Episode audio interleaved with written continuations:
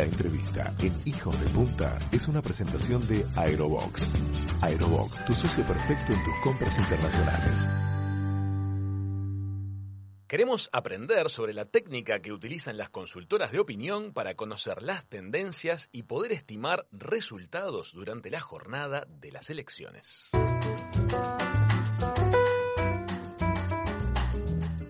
¿Cómo se desarrolla el trabajo ese día? ¿Cómo se procesan los datos? ¿Y cómo manejan la presión de presentar resultados sabiendo que la realidad del escrutinio va a estar evaluando el desempeño de las encuestadoras pocas horas después? Diplomada en investigación cuali y cuantitativa por la Universidad de Salamanca, licenciada en sociología y socia directora de la consultora de opinión pública Cifra, Chiqui, Manu y Raúl, le damos la bienvenida a la mesa de Hijos de Punta a Mariana Pomies. Bienvenida Mariana, ¿cómo estás? Buenas tardes, muy bien, ¿cómo están ustedes? Muy bien, bienvenida. Bienvenida, Mariana. Estarás en momentos, momentos tensos, ¿no? con mucho trabajo, sí. este, tratando de ajustar las últimas cosas, trabajando con todo lo que lo que es el, operativo de trabajo ese día y buscando números y cosas así. Muchas gracias por estar con nosotros aquí por primera vez en, Hijos de Punta, en una jornada tan especial, seguramente a, pocas horas de estas elecciones departamentales y municipales. Me gustaría, Mariana, que empecemos por contarle un poquito a la gente ¿Cómo es el, operativo que ustedes despliegan? Quisiera que nos cuentes cuánta gente trabaja, cuántos circuitos ustedes este, visitan, este, es eh, como un primer entorno de cómo es la escala del operativo. Bien. Nosotros esta vez vamos a tener un operativo un poco más pequeño de lo que hacemos habitualmente eh, en épocas, de, en, los días de elección. Eh, bueno, un poco porque la, la situación es atípica, este, las sucesivas crisis este, sanitarias y de salud ah, y, económicas han hecho reducir un poco los presupuestos, ¿sí? Nosotros habitualmente trabajamos con dos herramientas ese día, y que es una, una encuesta a lo largo del día y después lo que se llama el anticipo de escrutinio, que es el, trabajo con, con, con, el escrutinio de una selección de circuitos, ¿sí? Esta vez no vamos a hacer la encuesta que habitualmente hacemos durante el día, un poco para para ahorrar presupuesto, y lo que sí vamos a hacer es trabajar este, con una muestra de circuito y para los resultados del escrutinio en Montevideo. Y nosotros esta vez solo vamos a trabajar en Montevideo, no vamos a trabajar en todo el país como lo hacemos habitualmente, porque bueno, eso también depende un poco de, del presupuesto con el que cuentan los medios de comunicación. Nosotros desde hace más de 20 años que para las elecciones trabajamos para el Canal 12, con el que tenemos un, acuerdo este, desde hace muchos años, en el que trabajamos a lo largo del año, es donde presentamos nuestras encuestas de opinión pública y políticas, y desde hace más de 20 años trabajamos en las jornadas electorales para ello. ¿De cuántos circuitos este seleccionados estamos hablando que van a estar sondeando? Este año vamos a trabajar en Montevideo con una muestra de 80 circuitos. 80 circuitos. Seleccionados por sus características que nos llevan a representar, eh, o sea, por sus características representan a los dos mil y pico de circuitos que hay en Montevideo. ¿Cuál es el criterio que ustedes han adoptado a lo largo de los años para quedarse con ciertos circuitos que se consideran como termómetros de, la realidad? ¿Por qué esos circuitos terminan siendo los que cada encuestadora prefiere sondear? Bueno, todo depende de cómo uno trabaje con la, muestra, ¿no? Hay distintas maneras de seleccionar una muestra. Puede ser una muestra totalmente aleatoria, donde uno mete los dos mil y pico de circuitos en un bolillero y elige este 80 circuitos al azar. Otra posibilidad es estratificar los, los, los, segmentos y decir, bueno, Montevideo no se comporta todo igual, tiene ocho, de hecho, ocho municipios, por ejemplo, o podés decir tiene cuatro zonas o tres regiones, podés hacer un sorteo aleatorio dentro de los circuitos de cada una. También podés hacer lo que nosotros venimos hace tiempo, que es estudiando los comportamientos electorales de los circuitos. Nosotros sabemos porque la Corte Electoral, después de las elecciones, comparte los datos, cómo votó cada circuito en las elecciones pasadas desde hace, no sé, 20 años. Y ustedes buscan heterogeneidad. Claro, o podés buscar comportamientos diversos, que tengan determinados comportamientos que representen esas zonas. Bueno, hay ahora aquellos que son confiables, en general uno va esto la trayectoria es importante. Nosotros llevamos más de 20 años en esto y uno ya va como agudizando un poco los, los este, las herramientas, sabiendo cuáles funcionan y cuáles no, los cambios que han habido en estos 20 años en el comportamiento político de los uruguayos. Bueno, hay que estar mirando como muchas cosas de modo de este, tener una muestra que uno confíe que le va a ayudar a expandir esos resultados en el conjunto de los montevideanos. Mariana, aproximadamente cuántas personas trabajan eh, en estas encuestas y cómo es la capacitación de las mismas. ¿Es la misma que para cualquier otra encuesta o, es diferente? Bueno, o sea, nosotros eh, siempre es una persona por por ejemplo, las nacionales trabajamos con 210 circuitos, pero eran todo el país. Ahora son en Montevideo, vamos a trabajar con 80, tenemos un observador, porque en este caso no va a ser una encuesta, son nuestros encuestadores, pero van a trabajar como observadores en el conteo de datos. Eh, hay 80 observadores y además tenemos 20 suplentes, porque ese día puede pasar que algún observador se enferme, se sienta mal, le pase algo, se le complicó. Entonces tenemos 20 suplentes, después tenemos eh, unos 6 supervisores y después nuestro equipo más del estratégico de CISA trabajando.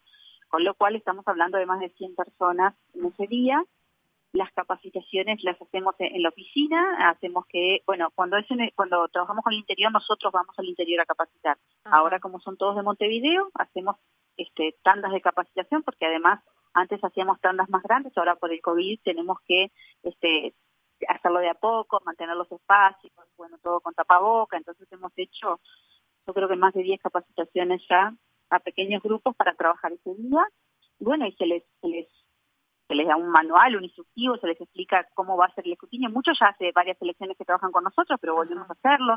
Ellos van a estar pasándonos datos y bueno, que, nada los sorprenda, que estén preparados para cómo es un escrutinio, qué es lo que hace el jefe de mesa, qué es lo que cuenta, qué papeletas sirven, qué papeletas no sirven, cómo registrar ese dato, cómo enviarnos los datos y después nosotros vamos a estar en el canal recibiendo toda esa información y procesando para poder anticipar a partir de la hora que se levanta la veda lo antes posible el resultado de las elecciones para Montevideo en este caso.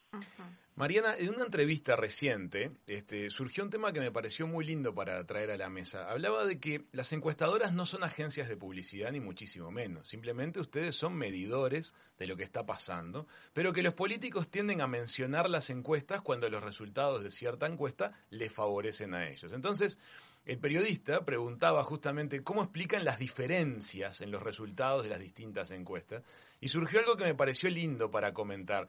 A veces puede haber diferencias en los resultados, pero lo más llamativo es la cantidad de veces en que hay coincidencias en los resultados, especialmente aquí en el Uruguay. Eh, decía, no le pidan unanimidad a las encuestadoras, pero sí exíjanles rigor técnico y honestidad este, profesional. ¿Considerás que en Uruguay tenemos encuestadoras de alta calidad a nivel de, confiabilidad y de rigor? Yo creo que todas las encuestadoras que difundimos nuestros datos en, medios de comunicación este, en Uruguay trabajan muy bien. De hecho, nosotros tenemos una, asociación de, empresas de investigación de mercado y opinión pública. Ustedes saben que nosotros no vivimos de las encuestas políticas. En Uruguay, eh, el tamaño de mercado nos hace imposible vivir de la política y en realidad todas las empresas de investigación vivimos de hacer investigaciones de mercado para las empresas, marketing, Investigación sobre consumo, sobre hábitos de consumo, imagen, posicionamiento de marcas, bueno, todo eso. Y además hay cinco dentro de las empresas grandes que pertenecemos a la Asociación de, Cámara de, de, Empresas de Investigación de Mercado que hacemos opinión pública, encuestas políticas. Pero además de esta, la, la, Cámara reúne aproximadamente unas 12, 15 empresas. No tengo ahora exactamente el número, entre 12 y 15 creo que somos en total. Pero hay más empresas que se dedican a hacer investigación de mercado y opinión pública y ahí hay algunas que no pertenecen a la Cámara que este yo más o menos tengo conocido que hay, pero no puedo este saber cómo trabajan ni su rigurosidad. Pero las, que, acceden a los medios de comunicación, sí. Bueno, por lo menos las que este, no pagan por acceder. Hay, hay algunos diarios en Uruguay que publican encuestas eh, que la encuesta, algunas empresas pagan para sacar sus encuestas ahí y no me dejan mucha confianza, ¿no? Pero aquellas que sí, ¿eh? Comprendo, comprendo. Sí, pero aquellas que sí, o sea, si vos me decís, bueno, este, opción, radar, equipos, eh, Factum, eh, bueno, citas, son, son cinco las que hacemos opinión pública y yo sé que son, que sé cómo trabajamos, nosotros, este, además, muchos de nuestros trabajadores se han rotado por las distintas empresas, ¿no? Porque muchos estudiantes o egresados van este, haciendo experiencia en las distintas empresas, van cambiando de área, van cambiando. Bueno, sabemos cómo trabajamos, son muy confiables. Creo que, y además, utilizamos las mismas herramientas que se utilizan en el mundo. Nosotros, este, eh, en eso, gracias a Dios, hoy por hoy toda la información, los papers, los trabajos circulan. De hecho, muchas veces nos subcontratan empresas eh, que trabajan en otros lados para estudios en América Latina o nosotros subcontratamos a otras empresas. Muchas veces contratamos aquí en Argentina, en Chile, en Paraguay para hacer estudios de, desde acá, desde Uruguay, para empresas que quieren conocer esos otros mercados. O sea, Trabajamos en, en, muchos lugares y conocemos el funcionamiento. Esas empresas que ustedes ven, las más conocidas, las que salen en la tele, las que todas esas son buenas y trabajan muy bien. Perfecto, perfecto. A veces tenemos diferencias y me parece re lindo eso que os dijiste, porque también no siempre hacemos exactamente lo mismo. Ustedes saben que hoy aparecen distintas metodologías. Hay encuestas que están trabajando más con encuestas a través de las redes eh, de Internet, otras que trabajan más con encuestas telefónicas. Este, hay como Mariana, metodologías, sí. Justo eso que acabas de mencionar, te lo quería preguntar con un matiz. Eh, es lo siguiente. Eh, a veces se habla de que cuando el encuestador encara en persona al encuestado, eh, el volumen de respuesta a veces se reduce, porque la gente acaba de salir del circuito de votación, de repente hay militantes de otra agrupación política que están mirando la charla, entonces la persona a veces responde menos que si se le pregunta telefónicamente. ¿Eso se, se da así en Uruguay también? Sí, por eso ya hace varios años que no estamos haciendo a lo que se llama encuesta boca de urna. ¿Sí? Nosotros hace 20 años hacíamos esas encuestas, que es a la salida de los circuitos, le preguntábamos a la gente y solíamos tener entre un 20 y un 30% de gente que no respondía. ¿Qué pasaba? Eh, al, al, principio, esa era la única manera de hacer una encuesta rápida, porque no, no hace 20 años no hacíamos todavía encuestas telefónicas y era imposible montar un aparato para hacer en un día mil encuestas cara a cara. Lo importante era saber que habían votado ese día a medida que pudimos ir utilizando el teléfono y hacer encuestas telefónicas, fuimos dejando la encuesta esa boca de una, donde un 30% no nos respondía, y ese día hacíamos encuestas telefónicas. O sea que el boca de urna no es en la urna, el boca de urna en realidad es telefónico. Bueno, hace un tiempo sí. Le seguimos llamando boca de urna porque empezó ahí. Claro, está perfecto, entiendo, entiendo. Correcto. Pero con el tiempo, dado, siempre tuvimos mucho problema de no respuesta. Pero entonces, cuando pudimos resolverlo y tener una buena encuesta durante el día, dejamos de estar eh, este, ese día en la puerta del circuito después que votaban, pasamos a hacer encuestas telefónicas y llegamos a los circuitos cuando cierran, porque sí seguimos trabajando lo mismo en el tema del escrutinio. Comprendo. Y decime una cosa, Mariana, ¿tú notas en los últimos años que el voto uruguayo se volvió más volátil? Es decir, que la población uruguaya en general em, ya no sigue tanto las consignas de partidos políticos, sino que en cada elección como que redefine su voto, o eso no se da tanto en el Uruguay? Uruguay, a diferencia de otros países, sigue teniendo una identidad partidaria fuerte. Más o menos en torno al 50, al 45% de los uruguayos se sienten cercanos a un partido político y ya saben que van a votar dentro de cinco años. ¿sí? El otro 50, 55% eh, no se siente cercana a ningún partido político, pero suele tener un comportamiento bastante predecible en el voto. Ahora, hay un grupo pequeño que ha ido creciendo, sigue siendo minoritario, pero es en general el que define las elecciones. Claro, Uruguay, Uruguay las elecciones se definen por márgenes pequeños. Ese grupo sí ha ido creciendo, que es el de gente este, más alejada de la política, gente que se ha ido alejando, que, le ha ido eh, dando menos importancia cada vez más, también tiene que ver con niveles educativos también más bajos, que, eh, que es la que suele cambiar más de voto. ¿sí? Entonces, ese grupo, si bien es minoritario, ha ido creciendo. A eso se le suma eh, algún, no todos los jóvenes tampoco tienen ese comportamiento, hay jóvenes que son muy, este, muy politizados también, pero es cierto que cada vez más los jóvenes tienden a tener un grupo un poco más grande de gente alejada de la política o desinteresada, y entonces por eso también los jóvenes son un poquito más volátiles de lo que eran antes. Ahora, el volumen de gente, entonces, que en cada elección este, mueve su voto de alguna manera en forma impredecible, eh, ¿está cercano o mayor al volumen de votos que define la elección en Uruguay, por ejemplo? Está hablando de la nacional. Es un poco mayor, sí, porque porque en general en Uruguay, bueno, si se acuerdan lo que fue este noviembre, fue un margen muy pequeño. Sí, porque vos tengas un 6 o 7% de voto volátil, en Uruguay ya te afecta mucho. interesante. Y qué curioso lo que está manifestando Mariana de que el voto volátil, llamémosle, tiene una distribución cultural con un perfil de bajo nivel informativo. Es preocupante, te digo. Sí. Mariana, quiero que nos cuentes un poquito alguna, un poquito de tu interna, de tu día a día, el día de las elecciones. ¿Cómo se vive la adrenalina de esa jornada? ¿Dormís la noche anterior? ¿Cómo es un día de elecciones para Mariana Pomías? Sí, se duerme poco, la verdad que sí. Es, este, ya, ya hace días que vengo durmiendo poco. Eh, es un día, eh, bueno, en general de trabajo y el sábado también es un día de trabajo en el que estamos ajustando cosas, con lo cual este, me muevo mucho entre la oficina, el canal, bueno, trato también de estar un poco en casa, este, eh, y después ese domingo sí, trato de ir a votar tempranito, en general históricamente después de votar a las 10 de la mañana trato de estar en el canal y me quedo ahí hasta, hasta que cierre la transmisión. Eh, esta vez, como no vamos a estar por primera vez, no vamos a estar haciendo encuestas durante el día, voy a ir un poco más tarde al canal pero este, de todos modos, bueno, voy a ir al, mediodía al noticiero y voy a estar este, como trabajando con los supervisores, un poco controlando que eh, ya se hayan reportado la gente que va a trabajar ese día, también ajustando números respecto a comportamientos pasados, no dejo de mirar los números, me paso toda la semana mirando votaciones pasadas y cambios y movimientos y bueno, y ese día uno vuelve a revisar todas esas cosas. Este, es, un día de mucho trabajo y de mucha tensión. Y de mucha presión también. Mariana, ¿manejan algún tipo de margen de error permitido? Bueno, las herramientas tienen un margen de error. Cuando uno trabaja con muestras y no es un censo, siempre tenés un margen de error. Y eso es lógico y es esperable. Y a veces yo entiendo, la gente le pide una precisión a, las encuestas que no la tienen, porque se trabaja con muestras, no, no, es imposible. ¿No? Este, nunca va a ser exacto.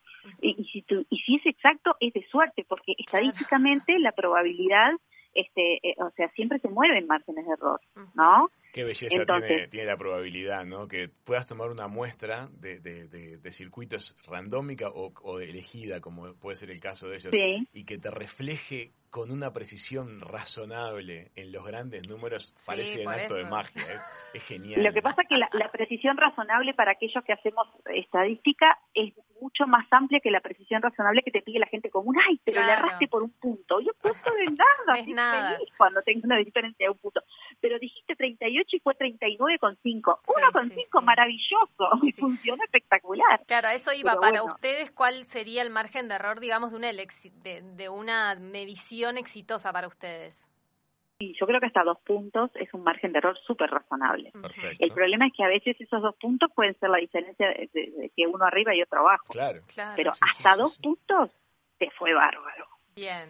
Mariana, qué lindo que hayas podido estar con nosotros. Mucha curiosidad nos daba cómo funciona el, sistema de, encuestas. Debe ser algo realmente apasionante lo que haces. Qué vértigo. Este, para vos tal vez se volvió algo normal, lo tenés como... no, lo, yo no, me encanta, lo disfruto no es normal, este, disfruto de, de, ese tiempo. También es cierto que se juegan muchas cosas en este para la empresa, ¿no? Porque si bien nosotros no vivimos de la política y, nuestra fuente de ingresos viene de otro lado, la política nos da visibilidad.